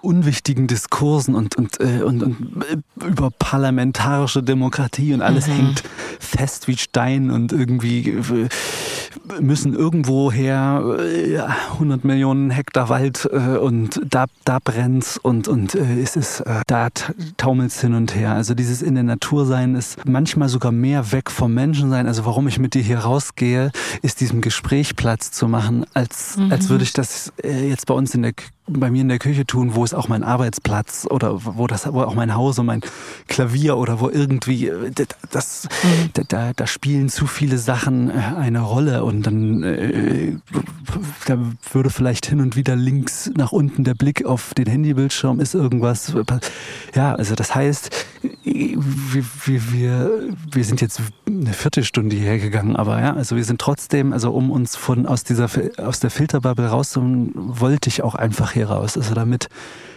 diese Worte irgendwie Freiheit haben. Aber wie, wie krass ist das? Ja, also und, und gleichzeitig hast du völlig recht. Ich äh, kann mich jetzt auch, also ich, ich sollte mich jetzt auch nicht komplett diesem ähm, Moment, Tag oder irgendwas hin, hingeben, weil sich dann irgendwas anderes verschiebt oder so. Also wie lange halte ich hier durch, wann muss ich was essen oder wann. aber genau, also du hast recht, aber was ist, wenn man, wenn man jetzt zu 100 Prozent fähig wäre, ähm, diesen Moment hier äh, freien Raum zu lassen. Und dann schaue ich auf einmal geradeaus weiter, dann sehe ich das äh, Mahnmal von Buchenwald und dann haut es mich, dann würde es mich komplett in der Mitte zerreißen, würde ich, würde ich diesen Gedanken erlauben. Und, äh, und, und, das, und dazwischen bewegen wir uns halt, mhm. zwischen äh, irgendwie, genau, dem Mahnmal von Buchenwald, irgendwie so, eine, so einer heftigen Sache. Das Gleiche findet aber auch die ganze Zeit immer noch auf andere Weise um uns statt, im gleichen Extrem nur ja, und, und dann gleichzeitig sitzen wir halt hier zwischen Kirschbäumen ähm, und Schafen äh, und mhm. lassen das halt alles an uns vorbeiziehen.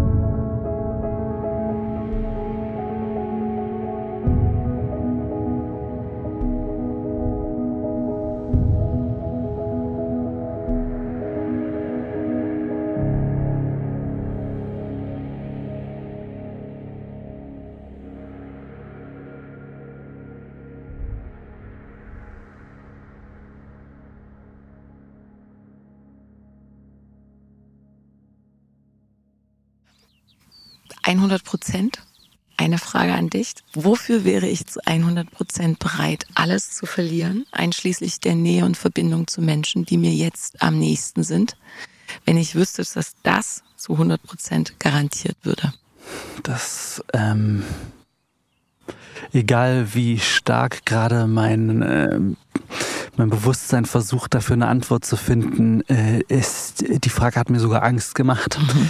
Ähm, äh, klar, äh, das, das, das Opfern von, von Nähe äh, und, und zu, zu nahen Personen äh, ist, ist quasi so die, fort, die sofort detectete Falle dieser, dieser ähm, Frage und, und erlaubt mir keinen freien Gedanken daran zu verschwenden, äh, was das sein könnte und so weiter. Also mhm. wenn, wenn das, wenn das fehlen würde. Und da ich, kann ich mir quasi nur die Frage für mich selbst beantworten, dass es halt die Nähe zu meinen nächsten Menschen ist, ähm, die, die on, on top steht und so weiter. Das ist, das ist, ähm, da, da komme ich gar, gar nicht umhin. Ich habe sogar das Gefühl, diese, diese nahen Menschen und so weiter, die sind ich.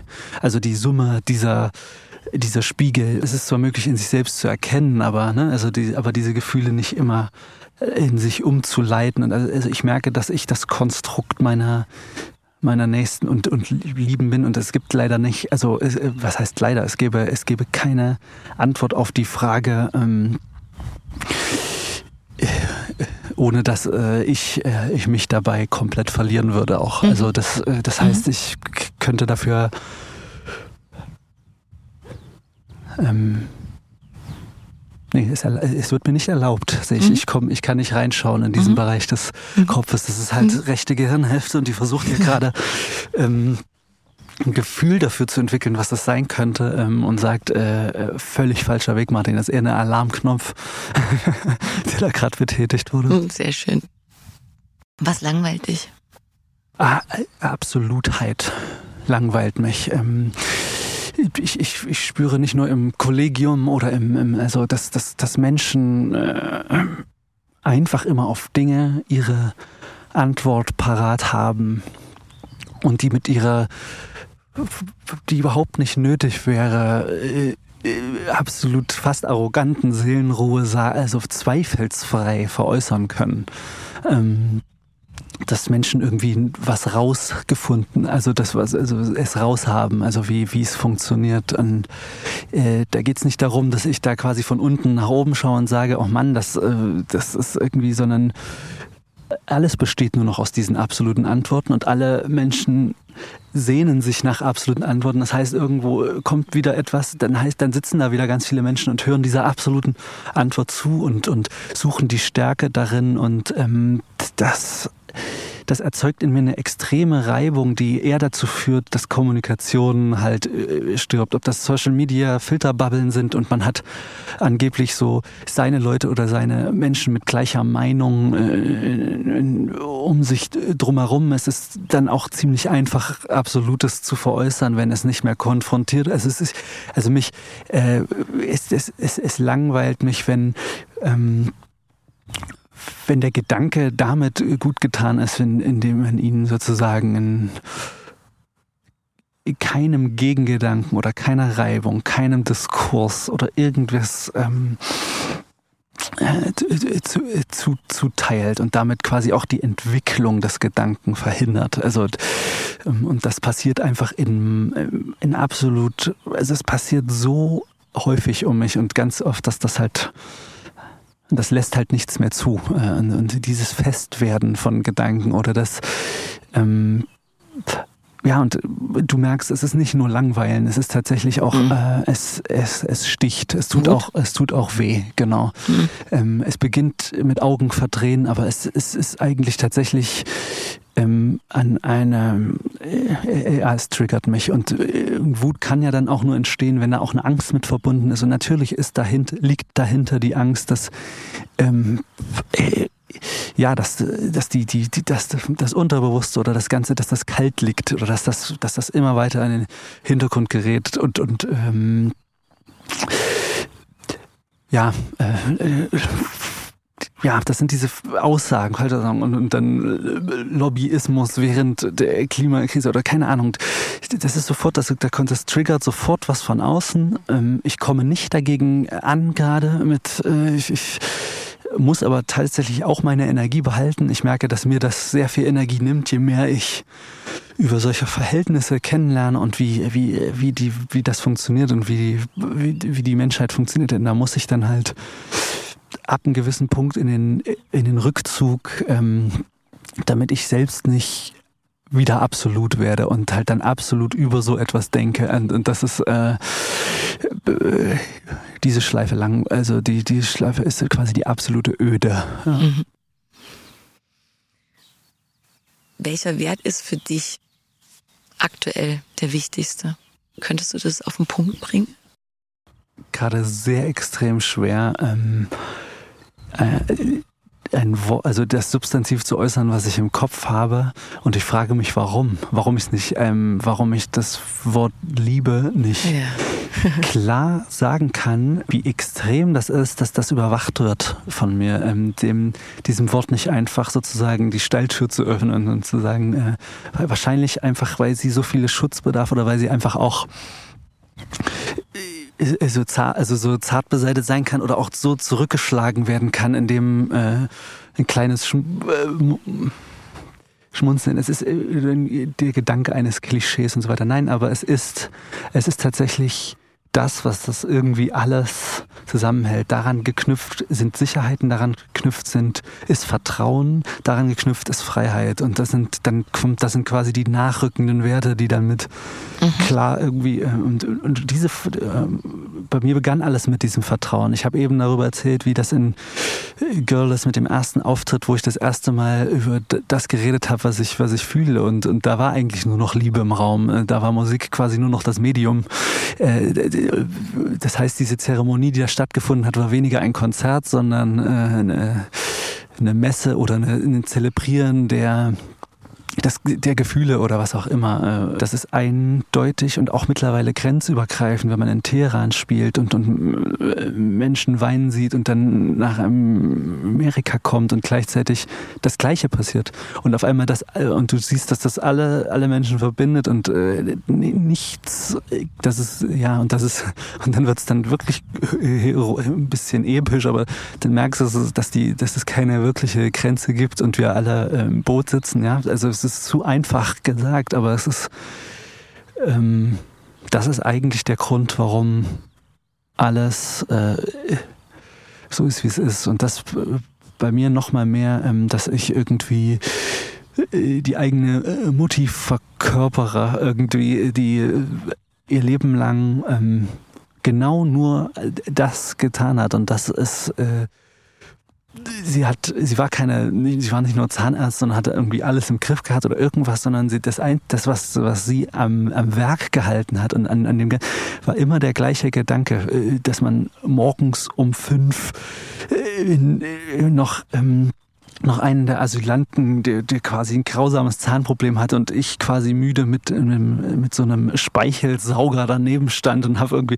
sondern das hätte man einfach verneinen können. Aber der einzige Grund, warum hm. der Mensch das getan hat, war nicht irgendwie, da gab es auch, da gab's, da gab's auch kein Geld und da gab es auch kein irgendwas, sondern der einzige Grund ist, da hat jemand, da hat jemand Schmerz, also es ist eigentlich so einfach, die Formel ist so einfach und wenn alle, äh, wenn das alle, wenn alle so wären irgendwie. Und das, das, äh, das ist auf jeden Fall in einem hohen Maße ähm, mich übergegangen, einfach so ein, ähm, ich, das, das, das, ich merke das in meiner Crew, das ist keine Crew, das ist eine Familie.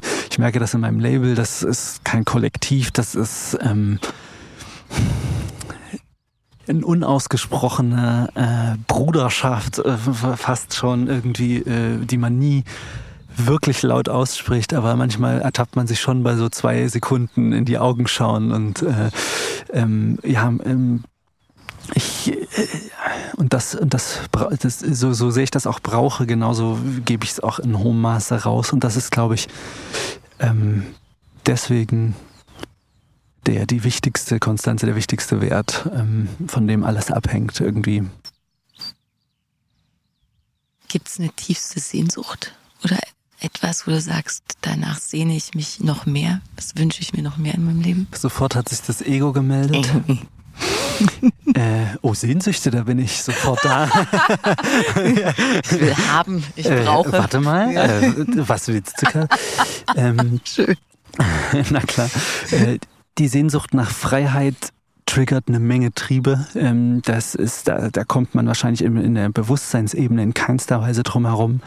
Ähm, mit, mit dem Einfluss steigt, äh, steigt die Wirksamkeit, steigt irgendwie, also ich, ähm, ich sehe, äh, es, äh, die, die, die große Sehnsucht halt auch tatsächlich voll, ja, wie soll ich das sagen? Also Schalter umlegen zu können, beeinflussen zu können, wirksam sein zu können, jemanden mit ins Boot zu holen und das halt auch über die Liebe und das Vertrauen hinaus, sondern tatsächlich fast bis hin zu einer Art Bewegung.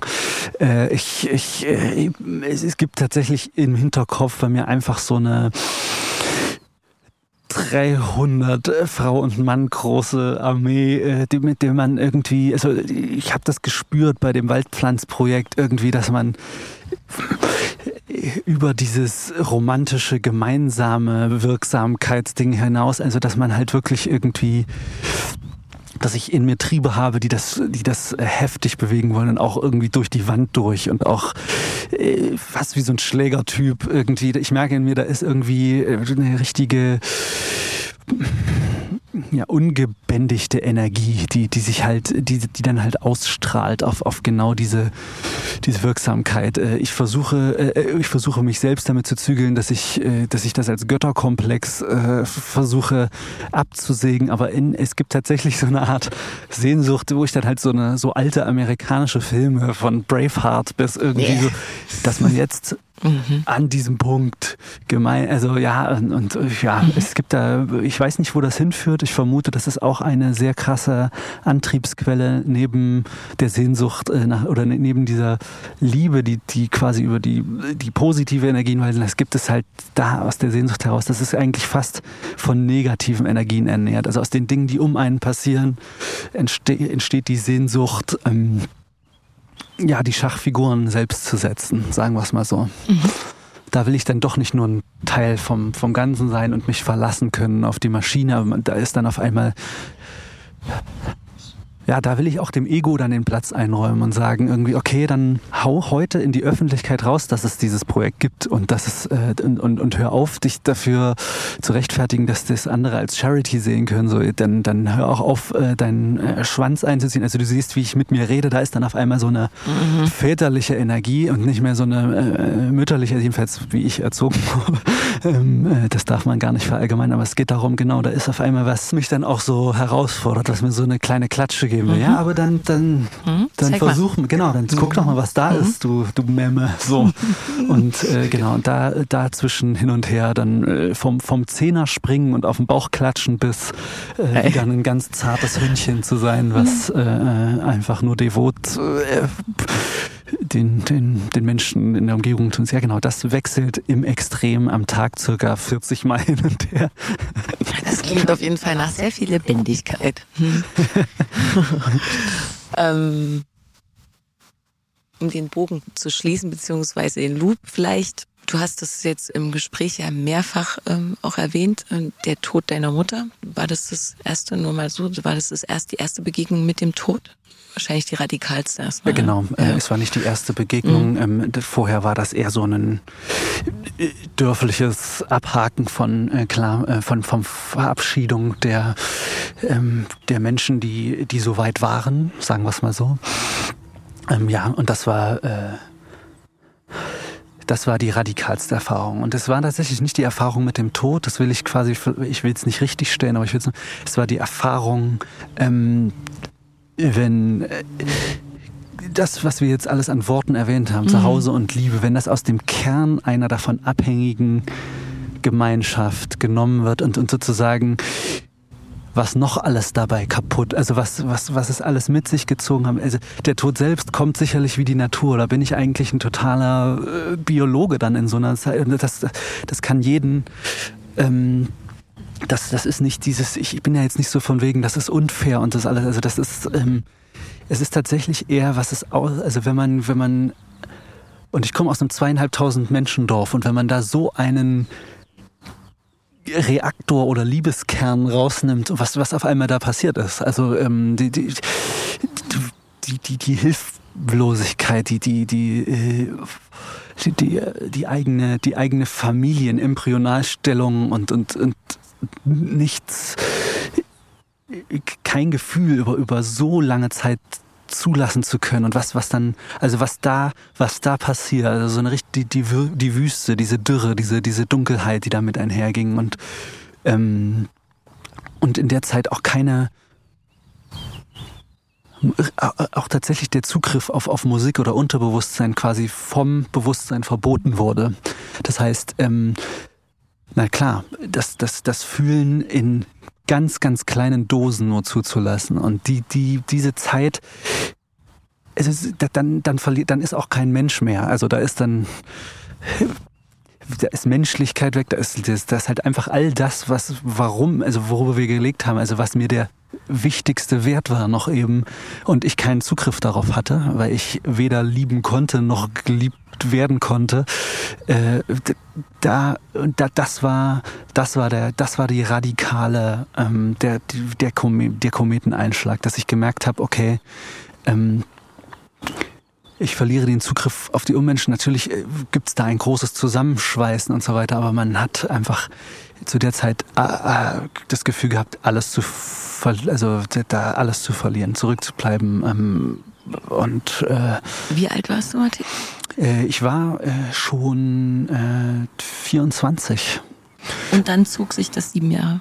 Oder, ähm, oder? Es, nee, es, be nee, es, es begann, begann mit meinem ähm, 22. Ich, ich, warum habe ich 24 gesagt? Es war eigentlich noch ein kleines Stück später. Es begann eigentlich mit meinem 22. Lebensjahr, genau. Äh, dann gab es dann die Diagnose und dann, dann fünf Jahre von dieser, dieser Diagnose aus bis zu dem Ableben. Ähm, genau, und das hat sich aber auch nicht mehr unterschieden, interessanterweise. Ähm, die, die, die, die, der, der Tod war keine wirkliche Konstante in dieser, in dieser ganzen Bewegung, ähm, die ich versucht hatte zu beschreiben. Es war eher, dass das Wesentliche auf radikale Art und Weise freigelegt hat, also so frei gehämmert wurde. Das hat sich nicht irgendwie mit einem Pinsel langsam mhm. entstaubt, sondern ähm, es wurde einfach mit einer sehr hohen Geschwindigkeit ähm, das Innen äh, war am Tageslicht und alles hat, hat darauf eingewirkt. Und ähm, ja, da haben sich natürlich Lebensumstände einfach in, in wahnsinnig rapiden Maße äh, verändert und auch, äh, auch die Gefühle darum und wie man mit dem Umfeld umging. Gleichzeitig spürte man aufgrund dieser Zeit, dass man die Menschen, mit denen man sich zu der Zeit noch, also am Anfang noch umgeben hat, also weil man allen gerecht werden wollte und das, also nicht nur das, also auch im Rückschluss auf einen selbst, ähm, hat man zu der Zeit gemerkt, da, da ist, äh, du, du hast hier, da, da gibt es kein Zuhause gerade. Also die, ähm, wenn die, die, diese, dieser Rückzug einfach wieder ins Eichsfeld zu, zu fahren, in, in, in, den Wald und, und dort zu Hause zu sein, das, das ist gegebenenfalls nicht mehr. Und das ist auch jetzt schon nicht mehr während der Diagnosezeit. Da ist alles, äh, es ist alles verändert. Wir können, ähm, da können wir nichts dran ändern. Aber was so spannend daran war, ähm, ja, also dass, dass ich mein komplettes Leben danach ähm, nochmal umgestellt habe. Ich war vorher beim Bundesvision Song Contest. Ich habe Playback-Tambourins im Fernsehen gespielt. Ich habe große Bühnen betreten mit äh, Rap-Bands und, und, und äh, irgendwelchen, äh, ich war in sieben Bands gleichzeitig und habe immer gedacht, ich, da ist der richtige Weg und habe immer gesagt, da ist der, äh, studiert, auf 16 Hochzeiten gleichzeitig getanzt, immer noch ähm, der Player, immer noch äh, trotzdem versucht irgendwie jede und habe gemerkt irgendwie, dass ich zwar äh, zweieinhalbtausend Menschen um mich hatte, was mehr war als jeder andere. Und irgendwie das, das Gefühl tatsächlich äh, trotzdem die Sehnsucht war, irgendwo zu Hause zu sein, aber das natürlich völlig falsch angegangen bin. Ich habe, also ich war in diesem, in dieser Zeit dann kein Mensch mehr. Also alles, was man sich aufgebaut hatte, war auf einmal so, also wie Pappe, zweidimensional. Es war einfach nicht, ähm, nicht wichtig. Also es war wirklich, ich habe alle Kraft da rein investiert, ein Konstrukt aufzubauen, was nach außen funktioniert und auf Feedback gebaut ist und so weiter. Und ich habe nie etwas für das Innen getan. Und da mhm. kam irgendwann die Erinnerung, die einzige Erinnerung, wann habe ich jemals etwas für mich getan? Und dann war, saß ich auf einmal an dem verstimmten Klavier als Zwölfjähriger an der Big Ben Uhr. Und das ist auch das Gleiche, was passiert ist, als als diese Diagnose oder wenn man zu Hause war und, und, und hat irgendwie äh, das Babyphon auf dem Klavier und hat gehört, wie, wie voll die Lunge schon mit Wasser gelaufen ist und ob wir vielleicht heute Nacht noch ins Krankenhaus fahren müssen oder so. Und das aber mit so einer Seelenruhe schon wieder dieses Vergehen von Zeit. Also auf einmal, auf einmal schließen sich alle Kreise, auf einmal tickt wieder diese Uhr und dieser Ton. Äh, ich habe immer wieder diesen Ton und jedes, und die einzige Form, das zu, das wirklich zu spüren, war wieder, war wieder darüber. Und das ist das einzig, so hart das klingt und äh, so toll und stolz man vielleicht auf auch manche Sachen davor sein könnte. Und man wäre auch nicht das geworden, was man wäre, hätte man nicht vorher auch im Außen oder sich, sich so viel angeeignet oder versucht irgendwie über die Fähigkeit zu gehen. Ähm, aber ab da, ab dem Tag begann der 100-prozentige Schwenk, ähm, sich auf in äh, zu konzentrieren. Also der, der das wirklich vernachlässigt. Also das, was ich wirklich über zu lange Zeit äh, ver vergraben hatte. Ja. Und jetzt kommen die ersten Regentropfen. Ich finde, das ist ein wunderschönes ähm, Ende, weil wenn du es zusammenfassen würdest, wenn es einen Satz gibt, vielleicht den du so als Message, nicht als Prediger oder nicht als der, der es weiß, wie es geht, aber äh, als Message, als Impuls, als Inspiration mitgeben wolltest für diejenigen, die zuhören, was eigentlich aus deiner Sicht heute, jetzt in diesem Moment, wesentlich ist oder was, was wichtig ist, wo, was wir nicht vergessen sollen, an welchen Stellen wir wach bleiben sollen. Ich probiere mal was. Das ist mhm. natürlich, ähm, natürlich auch wieder eine große Fallhöhe, ähm, dass das dass das vielleicht nicht die richtige Richtung bekommt. Ich wir haben vorhin viel über Angst gesprochen und über, über Scheitern und alles, was damit einhergeht. Ähm, wenn ich überhaupt eins für mich bislang gelernt habe, ist, dass ähm, dass es das halt äh,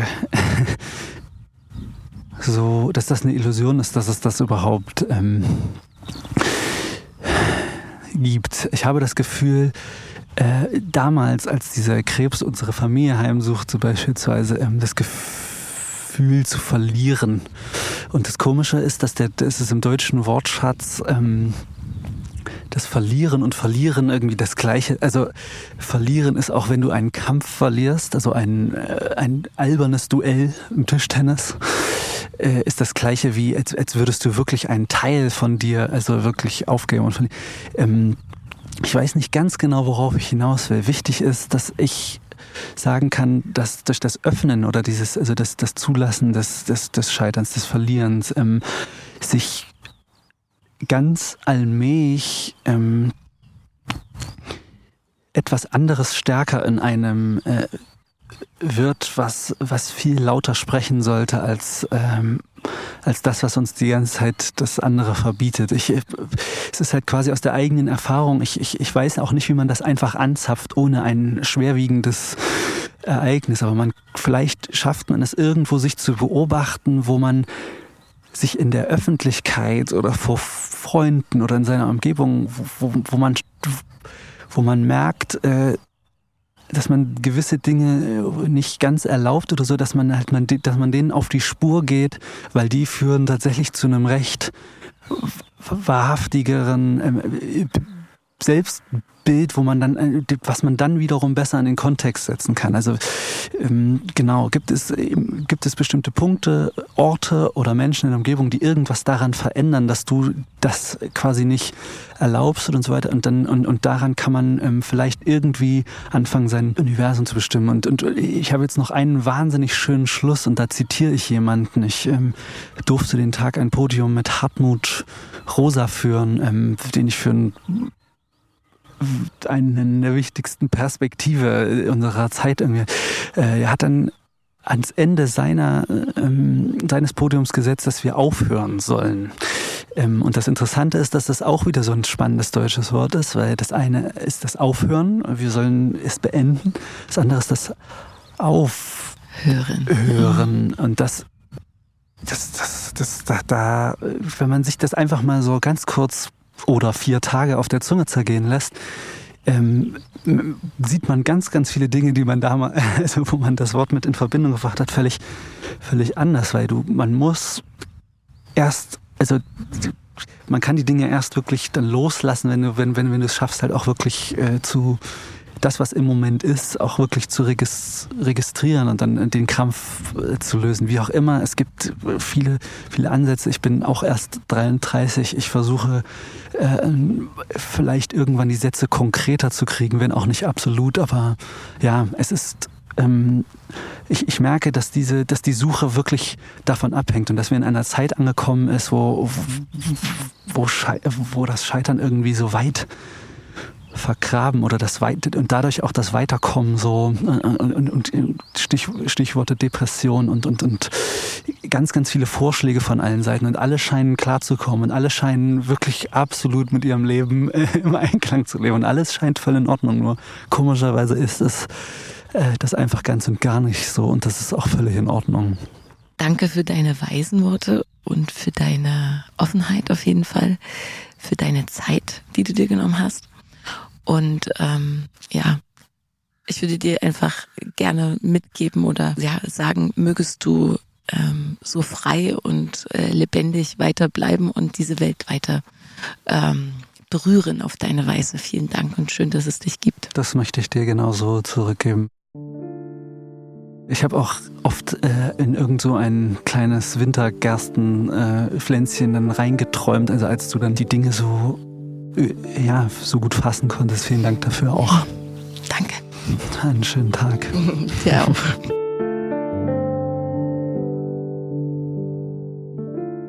Ich hoffe sehr, dass dir dieser Podcast gefallen hat und dass du Inspirationen und Erkenntnisse für dich mitnehmen konntest.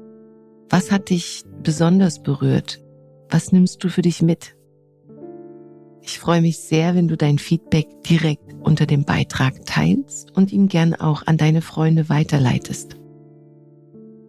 In meiner nächsten Folge treffe ich die wunderbare, kreative Seele und beeindruckende Frau Julia Miller-Lissner. Sie ist Schauspielerin, Regisseurin, Sängerin, Mutter. Sie ist unglaublich vielseitig, eine absolute Macherin und erfindet sich gefühlt immer wieder neu.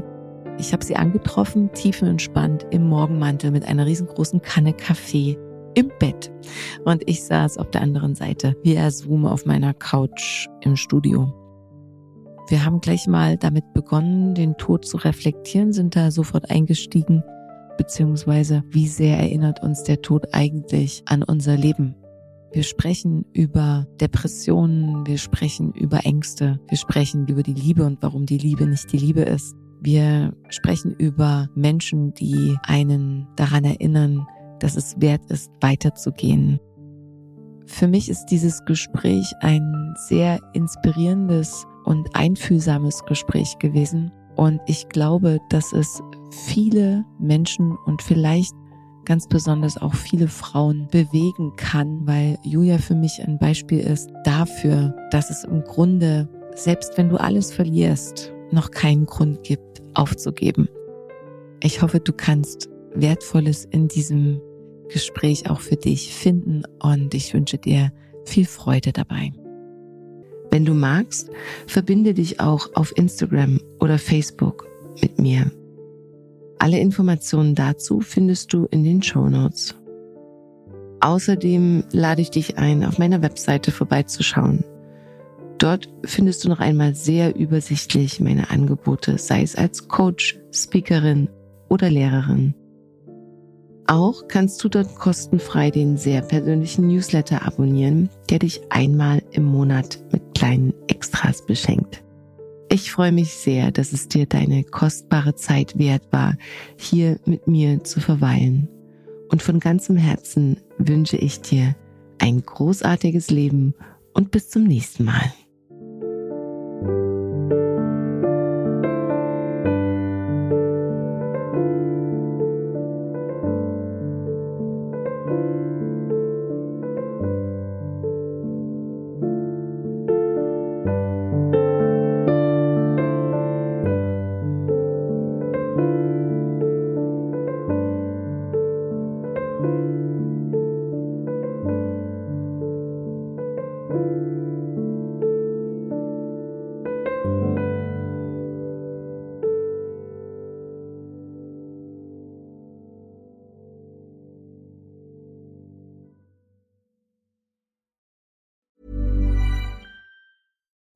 Deserves the best, and there's no better place to shop for Mother's Day than Whole Foods Market. They're your destination for unbeatable savings, from premium gifts to show-stopping flowers and irresistible desserts. Start by saving 33% with Prime on all body care and candles. Then get a 15-stem bunch of tulips for just $9.99 each with Prime. Round out Mom's menu with festive rosé, irresistible berry chantilly cake, and more special treats. Come celebrate Mother's Day at Whole Foods Market. Even when we're on a budget, we still deserve nice things. Quince is a place to scoop up stunning high-end goods for 50 to 80% less than similar brands. They have buttery soft cashmere sweaters starting at $50, luxurious Italian leather bags, and so much more. Plus, Quince only works with factories that use safe, ethical, and responsible manufacturing. Get the high-end goods you'll love without the high price tag with Quince. Go to quince.com/style for free shipping and 365 day returns.